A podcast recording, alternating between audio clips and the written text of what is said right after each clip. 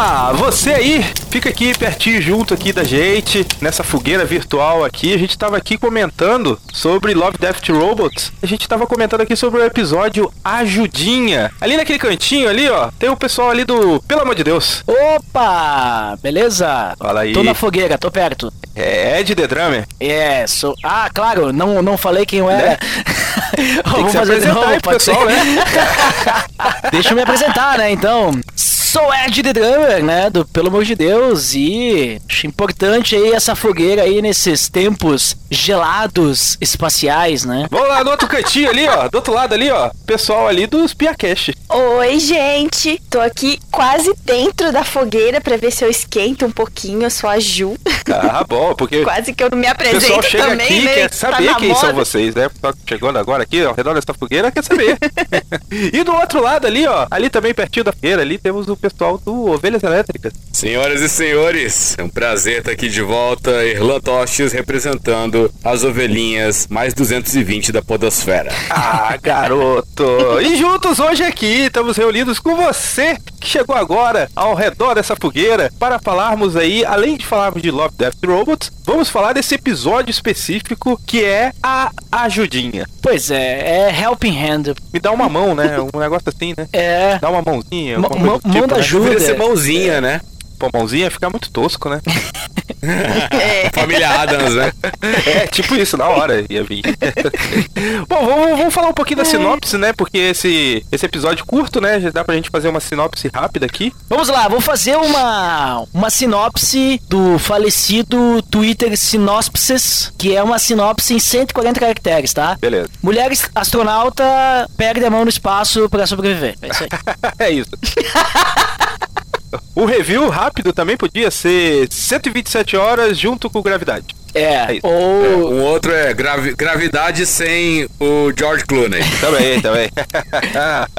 Ou como seria a gravidade eh, feito por alguém que é fã de Alien de O Oitavo Passageiro. Putz, pode crer, né? Parece que tem um monte de referência nesse episódio. Exatamente. Tipo, a- acho que a nave dela, né?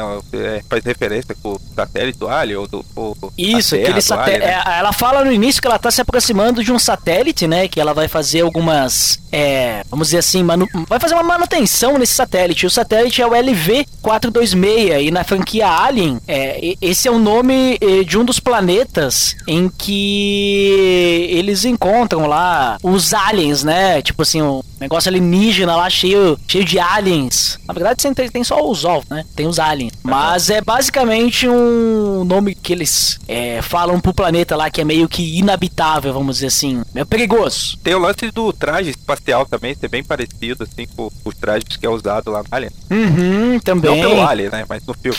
É, até a claro. própria questão, assim, que pro pessoal que já assistiu, porque todo mundo sabe que nós vamos contar spoilers, né? Porque são poucos minutos aí de episódio, né? São 10 minutinhos. Aquele momento é, em que aparece aquela peça, né? Que é meio que um pedaço de um parafuso, né? Que ele sai, ele vem, vem vindo, vem vindo voando e de repente ele atinge ela que acontece todo o problema, né? A forma como esse parafuso ele entra no, no frame, ele lembra muito a cauda, né? Porque o, o alien, né? Os xenomorfos, né? Eles possuem uma cauda tipo de escorpião, assim. E ele lembra muito também. Eles quiseram fazer tipo uma referência a isso também, né? Como se ela tivesse sido atingida. Claro, claro que não é um alien, né? Mas vocês entenderam, né? Eles quiseram botar Aham. algumas referências, tipo homenagem, assim, né? Que nem naquele episódio dos três robôs, que a primeira cena faz a referência ao Exterminador do Futuro, né? Eu comentei lá também, né? Tem a parada também quando ela começa a gritar e aí corta pra fora do capacete dela e aí ela, Ah, você só é ouve ela, ela,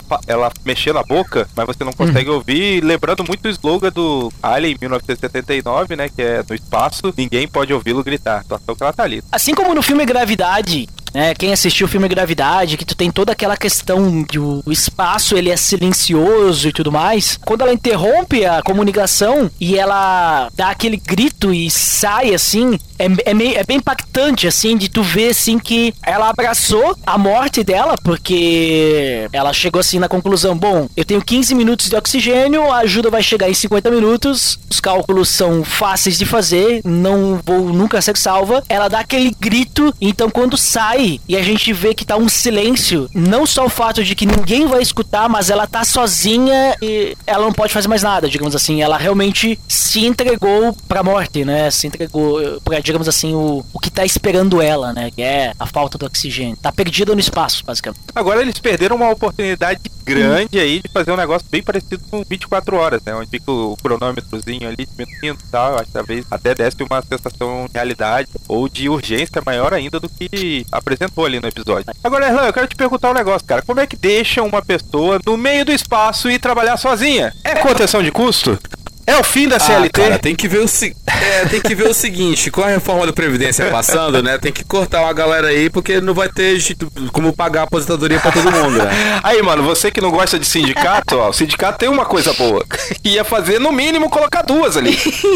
É um É absurdo, cara, deixarem uma pessoa sozinha mexer numa estação espacial. É como ir pro meio do mar, pegando uma situação micro aqui. O cara vai pro mar. Você sempre tem que trabalhar com duas pessoas. Um fazendo a segurança, o outro fazendo o trabalho que tem que ser feito, cara. Não dá pra fazer sozinho. Justamente por situações como essa, né? É verdade. E uma responsabilidade de um, da manutenção de um, um satélite que vai saber o que, que esse satélite estava controlando em cima de uma pessoa só, né? Pois é, né? O que, que esse satélite estava fazendo ali que eles, digamos assim, não tem condições? Será que era de alguma empresa privada? É, são, são questões assim que não vêm. Não, não- não, não são levantadas, né? Porque não vem ao caso, né? Mas é interessante isso que tu levantou, Léo, porque pensa só, tipo, normalmente a gente sempre tem as missões em mais de uma pessoa justamente por, pelo aquilo que tu comentou. E ela tá sozinha. É uma questão de contenção de custos ou são uma, é uma questão talvez de ter uma inteligência artificial na nave que poderia ajudar e no fim não ajudou nada. É, é, realmente é, é algo assim, é um, é um furo que foi deixado ali ou ou não sei, né? Talvez era uma missão simples, vamos dizer assim, né? Tipo, vai até vai até a cachoeira lá pegar água, né? Aí a pessoa vai sozinha, a pessoa cai na cachoeira e morre. Ah, não, mano, mas é, di- é diferente, velho. Tipo, o médico não opera sozinho, entendeu? Claro, é. Pô, é uma parada que, tipo, é, eu, e eu entendo, assim, a gente tá pegando no pé aqui e tal, eu entendo o valor dramático das, do episódio, mas é um absurdo isso daí acontecer, assim como não tem IPI, né? Porque uma corda resolvia o problema. Com certeza. É, isso é verdade, Marra né? um cabo de aço ali nela, acabou. Se fosse Indiana Jones aí, tava tudo certo. Mas nem o Indiana Jones fazia nada sozinho, cara. Tinha sempre um sidekick ali outro aqui. A importância do sidekick, a gente fica zoando Robin, É. coisas do tipo, mas é importante ter um sidekick. Uhum. Até porque Olha a Bíblia com fala, né? gancho- Quando o homem cai, né? É bom ter outro pra ajudar a levantá-lo, né? Olha aí, eu pensei que o episódio era bem qualquer coisa, mas É o, verdade. o Ed consegue tirar a aplicação de tudo, mano. Dá um limão pro Ed e ele faz uma limonada. Parabéns, cara. É, o cordão de três, três dobras não se rompe com facilidade. É, é uma sacada muito interessante essa, né, de, de que não, não se pode é, confiar no próprio braço, né? E que se a gente estiver sozinho, a gente não chega a lugar, não, não sai do lugar, né? Fica sem ar, fica sem gravidade, fica sem nada e sem condições de se ajudar, né? A gente precisa de uma mão a mais, senão a gente tem que quebrar a nossa própria, né? Eu acho que a gente tem que se desfazer, né? Tipo, Gente. Uma parada assim, a gente é, vai abrindo mão do nosso. Ah, eu ia pro lugar, nada a ver. O Erlan filosofou na minha frente e aí cagou meu linha de pensamento. Na, na real, na real, é- essa, esse episódio aqui vai ter que ter como trilha sonora aquela música lá do Toque no Altar, Abro Mão. Porra.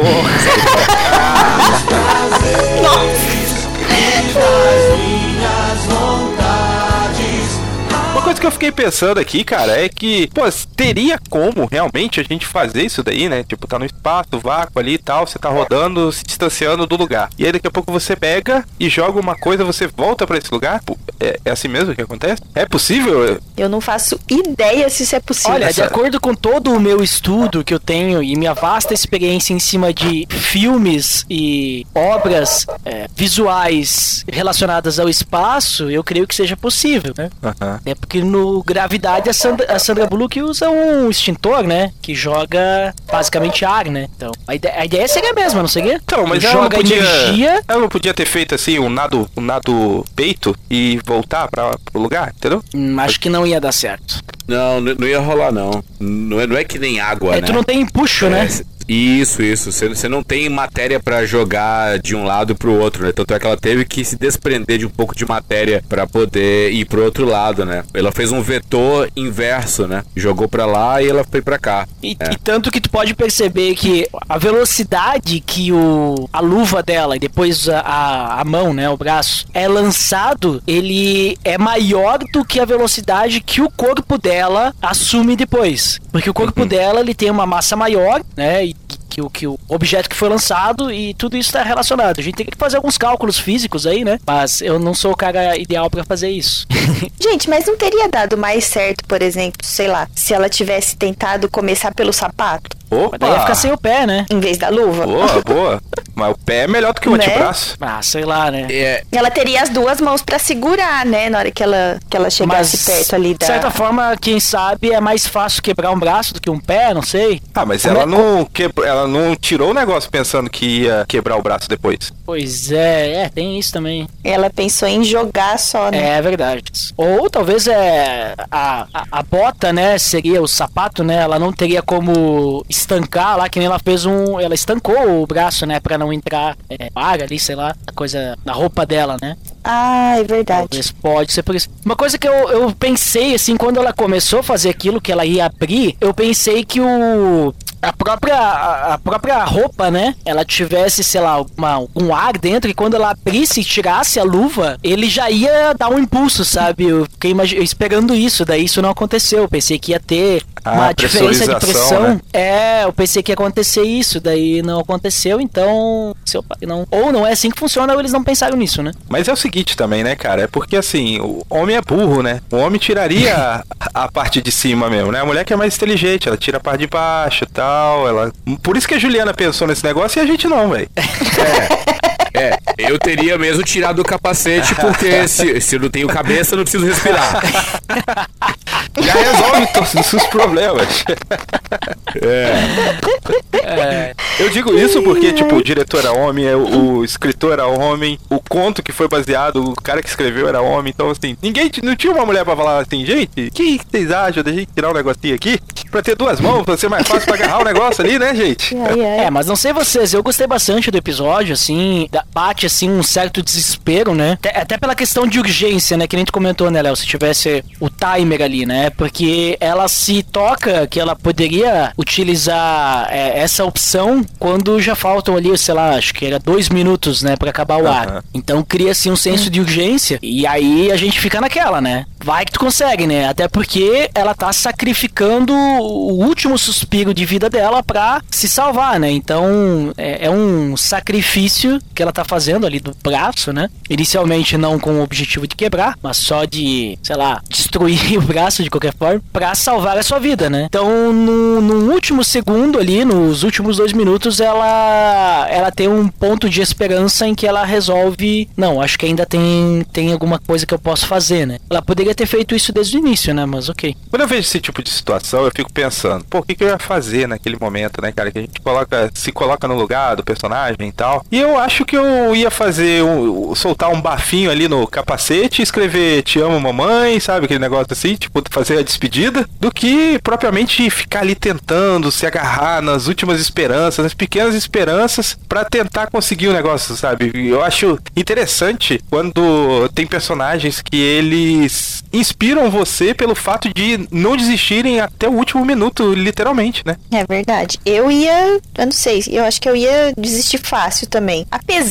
que nessas horas, assim, de desespero, a gente tira forças e tira ideia da onde a gente nem imagina, né? Acho que foi um pouco disso também que aconteceu com ela, né? Quando ela viu que faltava muito pouco tempo, ela teve a brilhante ideia de quebrar o, quebrar o braço lá e tentar, né? A, a última tentativa. Eu falo isso porque já, já aconteceu, assim, com pessoas conhecidas, por exemplo, tava, o portão ia amassar o braço e a pessoa conseguiu segurar o, o portão com uma força que, sabe, portão eletrônico. E ela achava que não tinha. Num primeiro momento, assistindo, fiquei agoniada, mas pensando também, nossa, acho que eu não ia ter essa frieza de, né, de ter essa atitude. Mas aí eu lembrei dessa situação, eu falei, ah, de repente, né, ali no, no desespero, no quando a gente vai, quando a gente é levado no limite, às vezes a gente tira a força da onde não tem para tentar sobreviver, né? É, parando pra pensar nesse lado,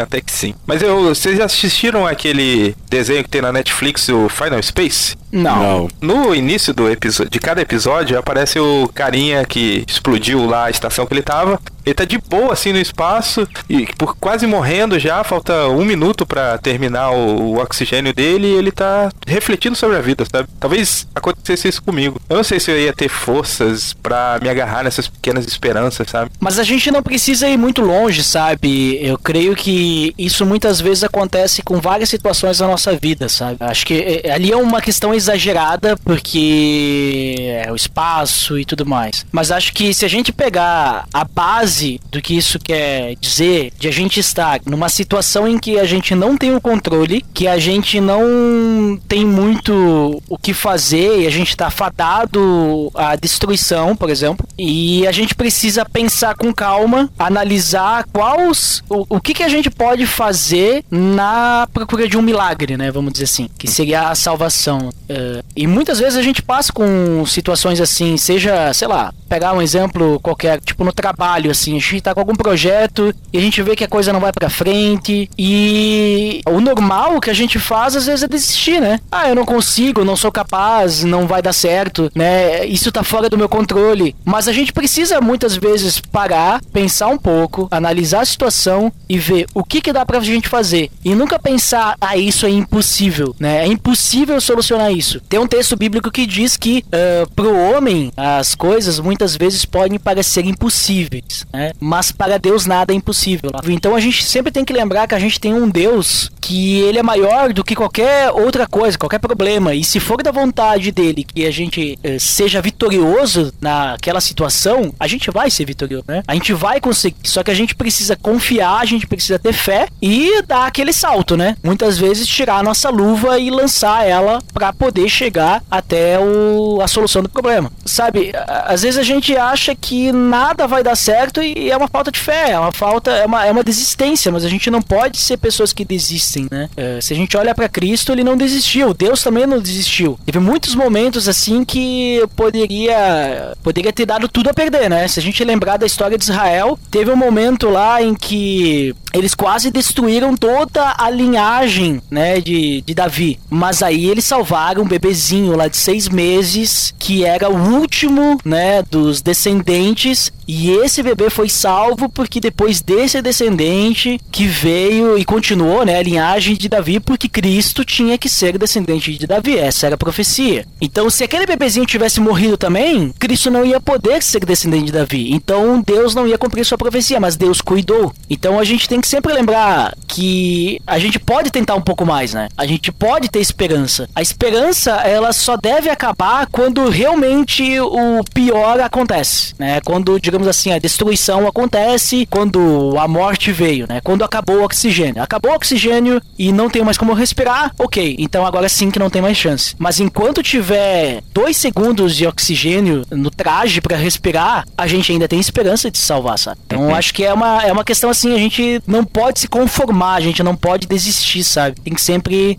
lembrar que a gente pode, a gente consegue, mesmo que a gente não vá conseguir.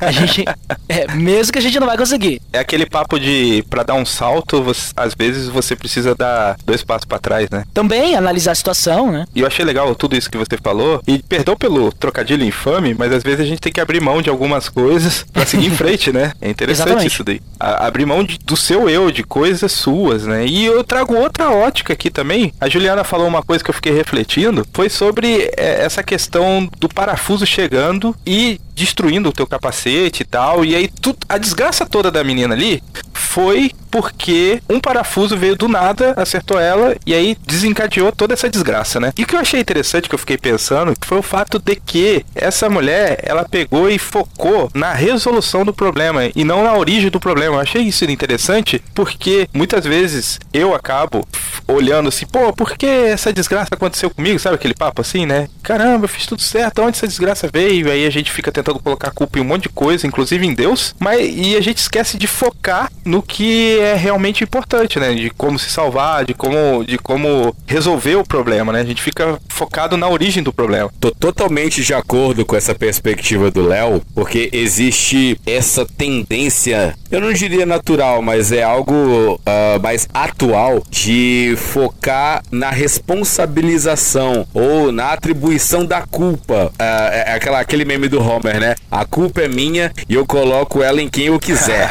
Exatamente. então, o foco na nossa vida não tem que ser essa responsabilização, mas sim a estratégia de como sair da situação, né? Então, é porque é muito mais cômodo simplesmente falar, ah, velho, é, foi, foi o parafuso, foi porque alguém lá na em outra estação espacial deixou escapar um parafuso e veio para cá, foi porque isso, isso e aquilo, e não no de fato resolver, olha, eu tenho 15 minutos aqui de oxigênio, deixa eu me virar aqui, quais são as minhas opções e tal. Às vezes a gente precisa ser um pouco mais prático na resolução de um problema. Tem treta na vida pessoal e a gente fica só falando: ah, meu cunhado é isso, minha sogra é aquilo, ah, meu irmão. Pô, cara, o que, que eu vou fazer de prático para resolver isso na minha vida e ajudar as pessoas ao meu redor, entendeu? Acho que é uma perspectiva muito boa que o Léo levantou aí. É tipo aquela história, né, que fica um casal dentro da casa e cai um raio, a casa começa a pegar fogo e o casal começa a discutir de quem é a culpa do raio, né? Se foi de Santo Antônio, se foi de Deus, se foi de Thor, se foi de, de, de Zeus, né? E a casa pegando fogo. e eles acabam no final pois é. queimados é. porque estavam discutindo, né? Em vez de. Eles poderiam pegar um balde de água e tentar resolver ali, apagar o fogo, mas não, eles estavam discutindo de onde veio o raio. Uhum. A gente vê isso muito em algumas, em algumas empresas. Eu já passei por, por algumas reuniões em que isso, isso ficava bem, bem evidente, assim tinha um, um problema para ser resolvido, só que metade da reunião era um apontando para o outro que ah, sua culpa não foi você, não foi porque eu te avisei, mas você não, não me ouviu e tal, tal, tal. Até que alguém iluminado parasse, né? E, ok, problema já, já acontece, ele já existe, a gente precisa resolver, né? E, e aí tem várias, várias estratégias para é, especificamente para solução de, de problema. E eu trabalhei um tempo atrás numa, numa empresa onde isso era muito muito claro, assim, era muito forte essa mentalidade de depois que aconteceu, não interessa de quem é a culpa, a gente tem que resolver. Por isso até que eu pensei nisso, né? Quando eu tava falando, eu lembrei dessas, de algumas dessas situações, que ah, agora não adianta chorar o leite derramado, né? Então vamos, vamos resolver. O que, que a gente pode fazer para resolver isso em cinco minutos, que às vezes era o que a gente tinha. A, a moça aqui do lado, tá falando comigo aqui do lado da fogueira aqui, que tá, tá nos ouvindo no nosso papo, ela comentou um negócio que me chamou a atenção e realmente, assim, não é que a gente está falando assim que ah, o, a origem do problema ele não é importante, né? Até porque tem um lance de tipo, pô, às vezes você precisa saber da onde veio o problema para que esse problema não se repita. O que a gente está tentando falar aqui é o, o, problema que não cabe a você, sabe? Que não faz parte do teu planejamento. Não cabia a moça ali do, do episódio, nunca, a Alex, né? Não cabia a ela o parafuso. Aquele parafuso veio de longe, veio de outra estação, veio de outra pessoa. Então, assim, a gente tá falando de é, fatores externos, né? É. Bom, acho que para encerrar esse episódio, é. eu queria só fazer uma pergunta para vocês. Quando ela arranca hum. a mão e ela ataca essa mão, essa mão, ela vai para onde? Seria para uma fenda temporal? Certeza. É. Só, só pra ficar o um easter egg aí. Né? É boa. Essa mãozinha vai parar lá no próximo episódio. Já pensou a mão entrar numa fenda temporal e de repente o, o cara lá do, do episódio do. Fish Night? Aquila Rift lá, sabe? Ah, sim. Da fenda de Aquila, aparece a mão lá, dá um tapa na cara dele. Caraca, ia ser bizarro, hein?